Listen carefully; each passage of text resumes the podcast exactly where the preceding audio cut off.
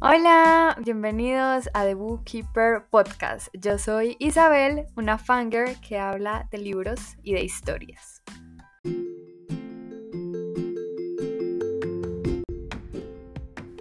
Hoy les traigo un episodio bastante curioso porque vamos a ver yo cómo califico los libros. Cómo sé si darle 5 estrellas, 4 o tal vez una estrella. Ya sabemos que es porque odié mucho ese libro. Pero aquí vamos a hablar del detrás de escenas que hay en esto. Y ustedes me preguntarán, Isabel, ¿por qué estás grabando este episodio? ¿Por qué queremos saber cómo calificas los libros? Muy buena pregunta. Resulta y sucede que este mes de febrero ha sido un mes muy raro porque he leído muchísimo, de todo, menos fantasía. Yo he leído un montón de cosas de la universidad y no solo me refiero a ensayos. Les voy a dar un ejemplo. En este mes me leí El Lazarillo de Tormes. Con eso les digo todo. Prepárense para el próximo episodio que va a estar bueno. Y eso que logré terminarme un libro de fantasía. Solo para que ese wrap-up no vaya a estar como muy raro. Yo estoy bien, yo no estoy secuestrada, no ha pasado nada conmigo, no me cambiaron, sigo siendo la misma, solo que hay que cumplir con los deberes de la universidad. Y resulta que leyendo este montón de textos y este montón de libros, unos muy interesantes, otros que me hacían dormir, unos muy buenos, otros raros, me di cuenta que mi sistema de calificación vale la pena conversarlo, vale la pena hablarlo, sobre todo para explicarles cómo califico esos libros que yo cuento como lecturas, porque al final lo estoy leyendo. Leer el Quijote no está de gratis. Yo este cuando termine de leer el Quijote lo voy a marcar con una satisfacción en Goodreads que no se imaginan. Pero bueno, el caso es que aquí les voy a explicar precisamente todo lo que lleva mi cabeza a pensar que un libro se merece tantas estrellas. Pero todo esto surgió cuando estaba planeando algunos episodios y se me ocurrió la idea de hacer el de por qué abandono libros, que me parece una práctica maravillosa, pero que no la puedo hacer en la universidad. Y también se me ocurrió este, pero pensé que pues no, eh, como que lo iba a tener ahí por si algo. Y luego llegó este mes de febrero y con todas estas lecturas dije sí vale la pena hacer este episodio porque les quiero contar precisamente cómo elijo cuántas estrellas darle a un libro que estoy leyendo, por ejemplo, para la universidad, que sí, necesito ser completamente objetiva cuando lo estoy leyendo para poder hacer mis trabajos hermosos y preciosos. Pero Isabel como lectora no desaparece. Una vez yo marco el libro leído en Goodreads, que es esta plataforma de reseña de libros, pues precisamente es completamente subjetivo, es lo que me hizo sentir a mí como lectora. Entonces les voy a contar un poquito del sistema que utiliza Goodreads de las 5 estrellas, es el que al que yo me adapté desde siempre y es 5 estrellas significa un libro maravilloso, divino, precioso, amamos, me cambió la vida, mientras que el libro de una estrella es horrible, me saco los ojos. Y el resto es, es intermedio. ¿Qué pasa? Goodreads no tiene como tal eh, la manera de uno decir, ok, 3.5 estrellas. 4.5, no.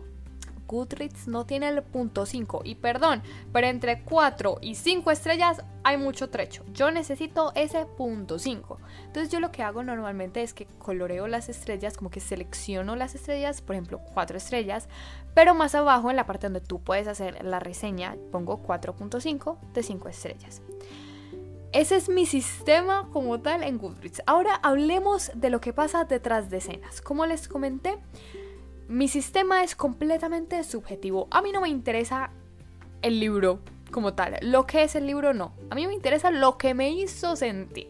Lo que yo sentí mientras leía ese libro tan espectacular o tan horrible. No me importa. Eso, ese sentimiento es lo que a mí me dice cuántas estrellas darle al libro. Es demasiado intuitivo. Yo tampoco es que me siente a pensar muchísimos días cuántas estrellas se merece el libro para nada. En ese mismo día que lo termino, le pongo esas estrellas.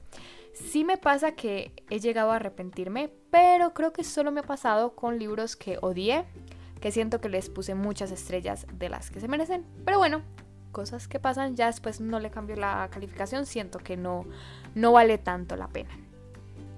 Ahora, ¿qué pasa con la calidad del libro como tal? Bueno, aquí sucede algo muy interesante y es que esa calidad se alinea con lo que a mí me gusta. Si el libro está bien hecho, si el libro tiene una buena calidad, probablemente me va a gustar. O sea, si el libro tiene muchísima calidad, pero no me hizo sentir así súper fan, probablemente lo va a dar 4 estrellas. Muy probablemente, o 4.5, depende de qué tanta calidad tenga el libro. Pero si el libro no tiene calidad, ni siquiera me va a hacer sentir feliz, porque yo no voy a disfrutar estar leyendo un libro que los párrafos no tienen coherencia. Entonces ese término de calidad que califico realmente también va muy ligado a el sentimiento que me provoca el libro.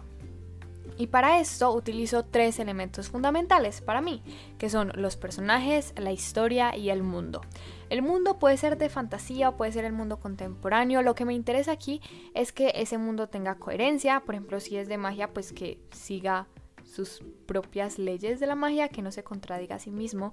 Pero si es un mundo contemporáneo, me interesa mucho cómo se describe ese mundo. Por ejemplo, si las descripciones son súper pesadas del mundo, no sé, del edificio, del apartamento, de, sí, como tal, de, del espacio en el que están habitando los personajes, eso a mí me cansa, me parece tedioso. Pero si este espacio, si, si esta habitación, si este mundo es dinámico, aún no tenga magia, pues, pues me va a gustar. Todo depende de cómo esté escrito. Lo que sucede es que con la universidad, pues he leído, sí, em, libros que tienen esos tres elementos, pero también otros libros que no tienen estos elementos, que son ensayos y pues la verdad ha sido un poquito difícil calificar esos ensayos porque pues como no tienen estos elementos que para mí son una guía, no solo como intuitiva, sino que la puedo convertir en algo que puedo ver o que puedo analizar, pues en un ensayo ahí sí es completamente intuitivo. Me gustó, no me gustó, estoy de acuerdo, no estoy de acuerdo, me pareció interesante, no me pareció interesante, eh, me hizo dormir, no me hizo dormir, como ese tipo de cosas que siento que son muy básicas, pero para mí me sirven. Entonces, en este episodio nos vamos a pegar solo a esos libros que tienen personajes, historia y mundo. Dependiendo de cómo sea la construcción de esos personajes, de esa historia y del mundo, le voy a dar 5 estrellas, 4 o 1. Todo depende del libro. Yo trato de no comparar libros, incluso entre las propias series, las propias sagas. Trato de no comparar el libro 1 al libro 3 porque tratan historias diferentes. Lo que me interesa, por ejemplo, en esas sagas es el arco de personaje. Que en el libro 3 no haya un retroceso al libro 1 sin necesidad que está de gratis ahí. No, no, no. Me interesa que todo tenga un motivo y una razón. Entonces esto también lo dejo como bastante amplio porque siento que depende muchísimo del libro y también en cada libro estoy buscando personajes diferentes. Y no necesariamente tengo que conectar o identificarme, como decir, sí soy, con todos los personajes que lea para nada, a mí lo que me interesa es poder empatizar con esos personajes, que me interesen, que pueda querer leerlos, que tenga ese entusiasmo de abrir las páginas y saber qué les va a pasar, que pueda sufrir con ellos, que si algo les pasa me duela, que haya una, sí, conexión, no necesariamente de que logre identificarme no es lo que normalmente busco, pero cuando logro identificarme es la cosa más maravillosa del mundo. Si no se han identificado con ningún personaje, les digo que algún día lo van a hacer y va a ser espectacular, de verdad que sí, es una sensación maravillosa. Y precisamente hablando de los personajes, hay un punto que tengo muy claro, pero solo cuando las cosas están mal hechas y son los diálogos. A mí los diálogos me van y me vienen, como que no es algo que esté muy pendiente, a no ser que estén muy mal escritos, que yo los sienta plásticos, que me den cringe, que me den pena ajena. Cuando sucede eso, háganse de cuenta que esa línea está para mí subrayada en rojo. La veo a kilómetros de distancia. No lo puedo dejar de ver. Es algo que solo noto cuando en serio no me gustan esos diálogos, cuando siento que están mal construidos. Claramente le bajo muchas estrellas al libro, mínimo una estrella. Pero si la cosa es muy terrible, sí le bajo más, porque los diálogos son ese movimiento que tiene el libro. Y también para mí es fundamental que hayan diálogos. Esto de verdad que se extraña. Cuando hay ausencia de diálogos. Me acuerdo mucho cuando estaba leyendo El perfume, que pasaban capítulos enteros sin hablar. Y era supremamente tedioso. Y cuando hablaban era horrible, sí, sí, lo acepto. eh, los diálogos no estaban bien hechos, pero extrañaba esos diálogos, como que esa ausencia se hacía notar muchísimo y sucede en otros libros, cuando siento que ya llevamos mucho tiempo sin un diálogo, como que me hace falta. Pero, pero me parece peor cuando están esos diálogos y están terriblemente construidos. Y luego, lo que les venía diciendo es que el libro puede estar muy bien escrito, puede tener una calidad increíble, maravillosa, premio Nobel. Yo lo sé, yo lo veo. Yo digo, este libro se merece un Nobel, absolutamente. Pero si no me interesa, si no logra cautivarme, no le doy cinco estrellas. Así se las merezca. Y probablemente lo voy a decir en la reseña aquí en el podcast. Como miren, este libro probablemente se merece las cinco estrellas porque no tiene fallos, pero no conecté. Y si yo no conecto, si ese algo no me hace sentir lo que... Es que ni siquiera es como lo que esté buscando porque varios libros me han sorprendido muchísimo con lo que me hacen sentir. Pero si no hay esa conexión, no le voy a dar 5 estrellas. Y para eso está el 4.75, que adoro y lo uso muy pocas veces. Porque cuando admito que un libro está muy bien escrito, le puedo dar ese 4.75. O cuando el libro está maravilloso, yo lo estoy disfrutando, estoy conectando, pero hay digamos que una escena o un caso puntual, un diálogo, una descripción, cualquier cosita puntual que no me haya gustado como tal, le bajo puntos. Y puede llegar al 4.75 porque digo, este libro es maravilloso, me hizo sentir un montón de cosas, pero por esta cosita no llega a las 5 estrellas. Sí, absolutamente. Pasó con la biología del rey marcado del rey verdugo. Que hay una cosita que no le puedo poner las 5 estrellas. Y también sucede con los libros que no me gustan, que de verdad odio profundamente.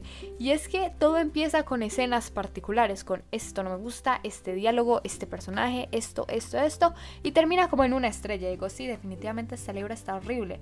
Pero la mayoría de las veces empieza con escenas, pensamientos, diálogos, acciones concretas, casos puntuales.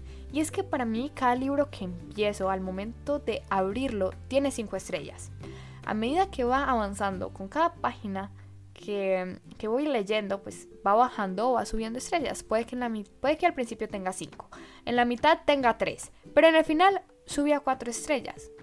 Eso sucede.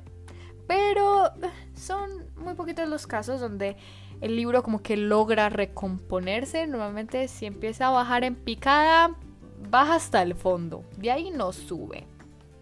Pero bueno, terminemos este episodio con algo feliz y es que si me hace reír, pero a carcajadas, le subo estrellas.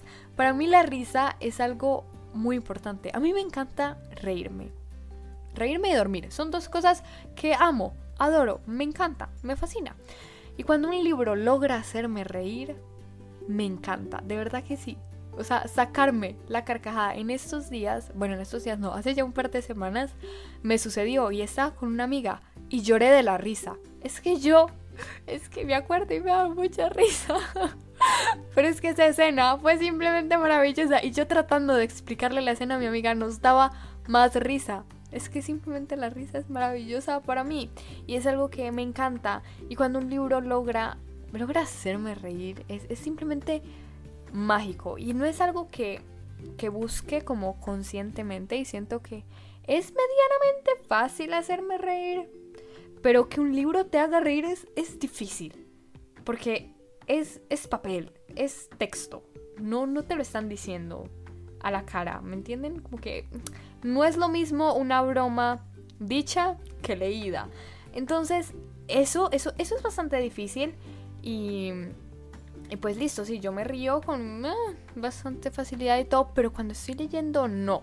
Cuando estoy leyendo es, toma un poquito más de construcción, de dificultad, aunque sí, sí me ha pasado bastante que me he reído, pero a carcajadas de verdad, que suelte la carcajada, que no sea la sonrisita como, ay, qué charro, ay, qué gracioso, no, no, no, la carcajada profunda. Eso me encanta, me fascina. Claramente le voy a subir estrellas y lo voy a mencionar en mi reseña.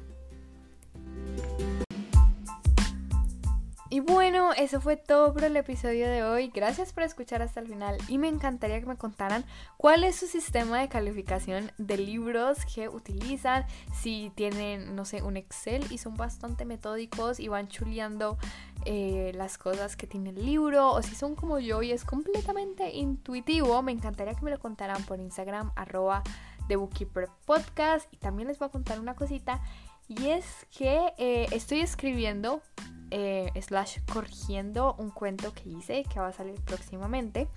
Y aprovecho para recordarles que tengo varios cuentos escritos en la página web del podcast en el apartado Rincón de Papel por si quieren ir a leerlos, pero no van a tener que esperar mucho para este cuento. Yo les aviso de todas maneras cuando salga, pero sé que lo van a disfrutar muchísimo. Y yo los veo en el próximo episodio, que como les dije va a ser muy raro, porque les voy a contar de todos los libros precisamente que leen en la universidad, pero sé que también lo van a disfrutar, voy a tratar de hacerlo lo más ameno posible. Yo los veo en ese episodio. ¡Chao!